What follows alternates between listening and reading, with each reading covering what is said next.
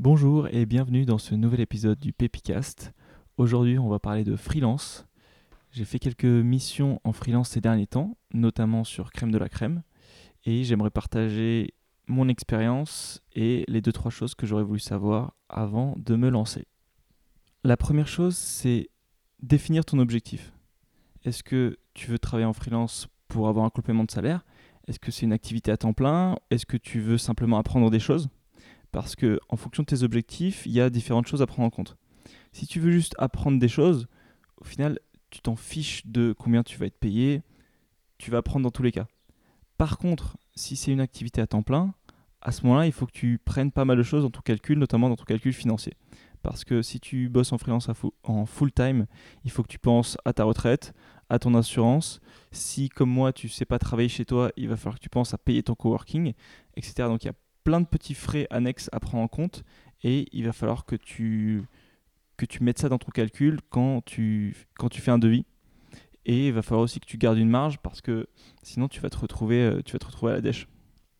Notamment si tu fais des missions longues, il y a pas mal de missions qui sont sur des durées de 2 à 3 mois et tout se négocie. Alors il faut absolument que tu puisses être payé au fil de l'eau ou alors que tu aies vraiment beaucoup d'économies parce que si jamais tu fais à chaque fois des missions où tu es payé au bout de 2 ou 3 mois, en fait, tu fais un prêt à taux zéro aux gens avec qui tu travailles et, et c'est difficile à tenir parce que la plupart du temps, en plus, quand tu es payé, il y a souvent des petits délais et ça, il faut absolument le prendre en compte dès le départ.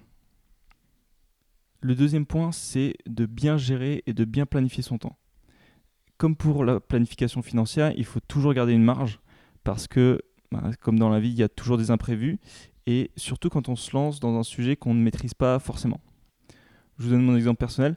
J'ai fait euh, des missions en marketing et community management et c'est des domaines dans lesquels je me sens plutôt à l'aise. Sauf que parfois on fait du marketing ou du community management pour, euh, par exemple, de l'industrie ou pour des sujets assez techniques. Et à ce moment-là, cette partie-là, vu qu'on ne la connaît pas, il va y avoir un temps où on va avoir besoin de se former et ça peut prendre beaucoup plus de temps que prévu. Et en fait, à ce moment-là, il faut absolument revoir ses calculs parce que si on se dit qu'au départ, la mission était intéressante d'un point de vue financier et qu'on allait apprendre plein de choses, bah, si au final on passe deux fois plus de temps que prévu à se former et à travailler, eh ben, notre taux horaire, il est plus du tout le même. Et à ce moment-là, la mission est beaucoup, beaucoup moins rentable. Et si tu fais cette erreur deux, trois fois de suite, bah, au final, tu vas te retrouver à.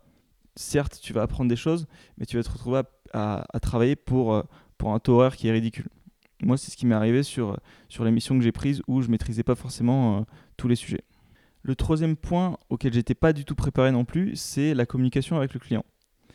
Cette communication, elle peut être extrêmement chronophage, surtout si ton client n'a pas l'habitude de travailler avec des freelances ça se voit tout de suite. Les gens qui ont l'habitude de travailler avec des freelances, ils vont être beaucoup plus précis dans ce qu'ils disent et ils vont mettre un peu des, des rendez-vous assez ponctuels pour, euh, pour, te, pour répondre à tes questions et pour échanger, voir où tu en es, etc. Or, quand quelqu'un n'a pas forcément l'habitude de travailler avec des freelances, il va tout de suite. Enfin, quand on pense freelance, on pense beaucoup autonomie. Or, si tu veux que quelqu'un travaille de façon autonome, il faut lui donner les moyens d'être autonome. Je m'explique quand on te donne euh, tout un. Quand on te partage des fichiers sur Google Drive ou Dropbox, etc., et qu'on ne donne pas forcément les bons formats, qu'on nomme pas forcément bien les dossiers, que t'as pas forcément les On croit t'avoir donné les accès, mais en fait, euh, les mots de passe ont changé. En fait, tout ça, ça peut paraître bête, mais mis bout à bout, ça, ça demande des heures de travail pour toi chercher et pour après poser des questions et euh, le mec en face, souvent, euh, commence à perdre patience en disant bah, Moi, j'ai embauché quelqu'un pour être autonome et totalement euh, déléguer cette tâche. Et finalement, je me retrouve à passer énormément de temps à échanger avec lui pour lui expliquer comment ça marche dans mes dossiers, etc. Et chacun a sa part de responsabilité parce que personnellement, je comprends vite, mais il faut m'expliquer longtemps. Mais il y a aussi le fait que si jamais le client en face qui a embauché le freelance, il n'a pas fait son travail pour arriver avec euh, des documents simples et clairs que le freelance peut utiliser rapidement, ben, tout le monde perd du temps et tout le monde euh, s'agace un peu assez rapidement. En plus, il faut aussi que ton client puisse être euh, réactif. Moi, un des problèmes que j'avais, c'est que j'étais sur différentes missions en même temps. Du coup, je planifiais mon temps en me disant bon ben, le matin, je vais vais bosser sur telle mission. L'après-midi, je vais bosser sur telle mission. Lundi, mardi, ça va être full time sur cette mission, et le reste de la semaine, ça va être la, deuxième mission. Le problème, c'est que si jamais ton client il n'est pas forcément réactif pour t'envoyer les infos dont tu as besoin, pour valider les documents que tu lui donnes avant que tu puisses publier, etc., toi, après, quand tu es full-time sur l'autre mission, eh ben, t'as pas le temps de réagir aussi et euh, tu peux perdre un ou deux jours comme ça. Et quand tu dois faire des, publications qui sont planifiées, ça peut, être, euh, ça, peut être assez dangereux pour toi. Surtout que ce va-et-vient de communication, en fait, toi, tu l'as pas forcément prévu dans ton planning et ça casse aussi ta, ta concentration. Quand, quand, quand, tu dois faire un travail qui est un, peu long de 2-3 heures et que toutes les 15 minutes, tu dois checker ton téléphone pour voir si, euh, si ton client t'a répondu pour te donner ce dont tu avais besoin, c'est pas la, meilleure façon de travailler. Encore une fois, moi, c'est quelque chose que j'avais pas pris dans mes calculs au départ. Et quand j'ai calculé mon taux horaire en prenant en compte les heures de travail à juste communiquer, à demander des informations, à échanger, à planifier, des calls, et euh, à être sur le WhatsApp commun, puis sur le WhatsApp personnel de chacun pour les relancer en leur disant Hey, j'ai pas cette info, j'ai pas cette info, bah, je me suis rendu compte que mon taux horaire était plus intéressant, mais du tout. Et ensuite, ça c'est pour pendant ta mission. Et après, il y a à la fin de ta mission, la période que en général tout le monde déteste, c'est relancer ton client pour qu'il te paye. Ça, selon les gens, ça peut prendre pas mal de temps et c'est insupportable à faire en fait.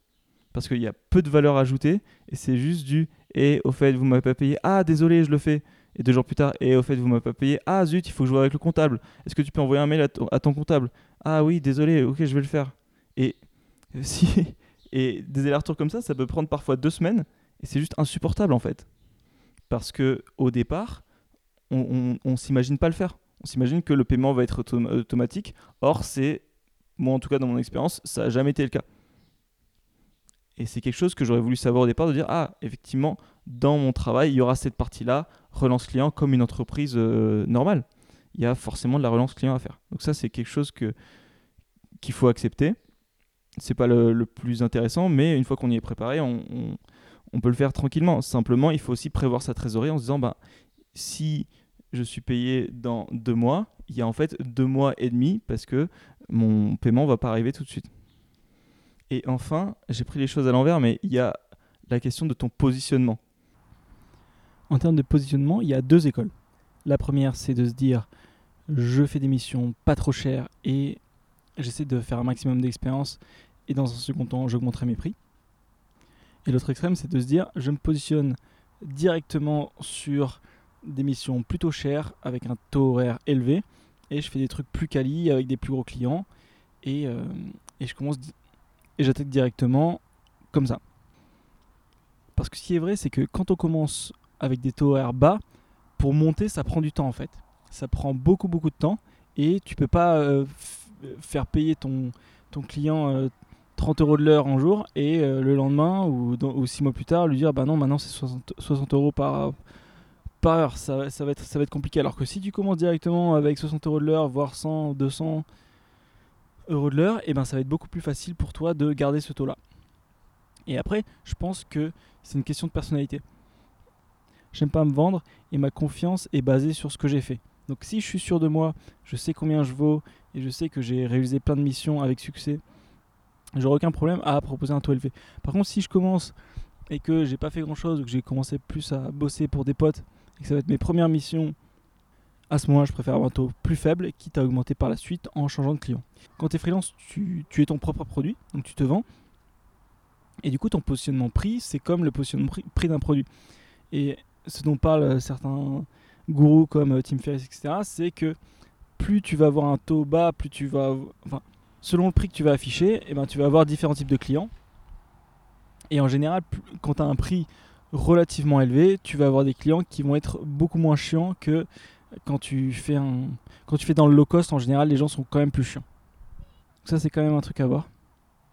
Surtout que après la meilleure façon de trouver des clients c'est de faire du bon travail. Sauf que le problème c'est que si tu fais du bon travail peu cher ben, en général les gens qui vont te recommander ils vont te recommander à des gens qui cherchent aussi du bon travail mais peu cher et du coup tu vas tourner un peu dans ce cercle là alors que si tu fais ne serait-ce qu'une mission chère mais que tu la fais extrêmement bien et ben tes recommandations vont être avec des gens qui vont être prêts à payer et là, ça va être beaucoup plus intéressant pour toi. Voilà, c'est tout pour moi. Je trouve ça hyper cool de bosser en freelance. Il y a pas mal de projets intéressants. Par contre, il y a quand même des vrais points noirs.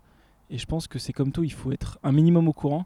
Parler avec des gens qui bossent en freelance dans le domaine qu'on dans le domaine où on souhaite exercer, histoire de, histoire de bosser en freelance pour les bonnes raisons et d'arriver préparé.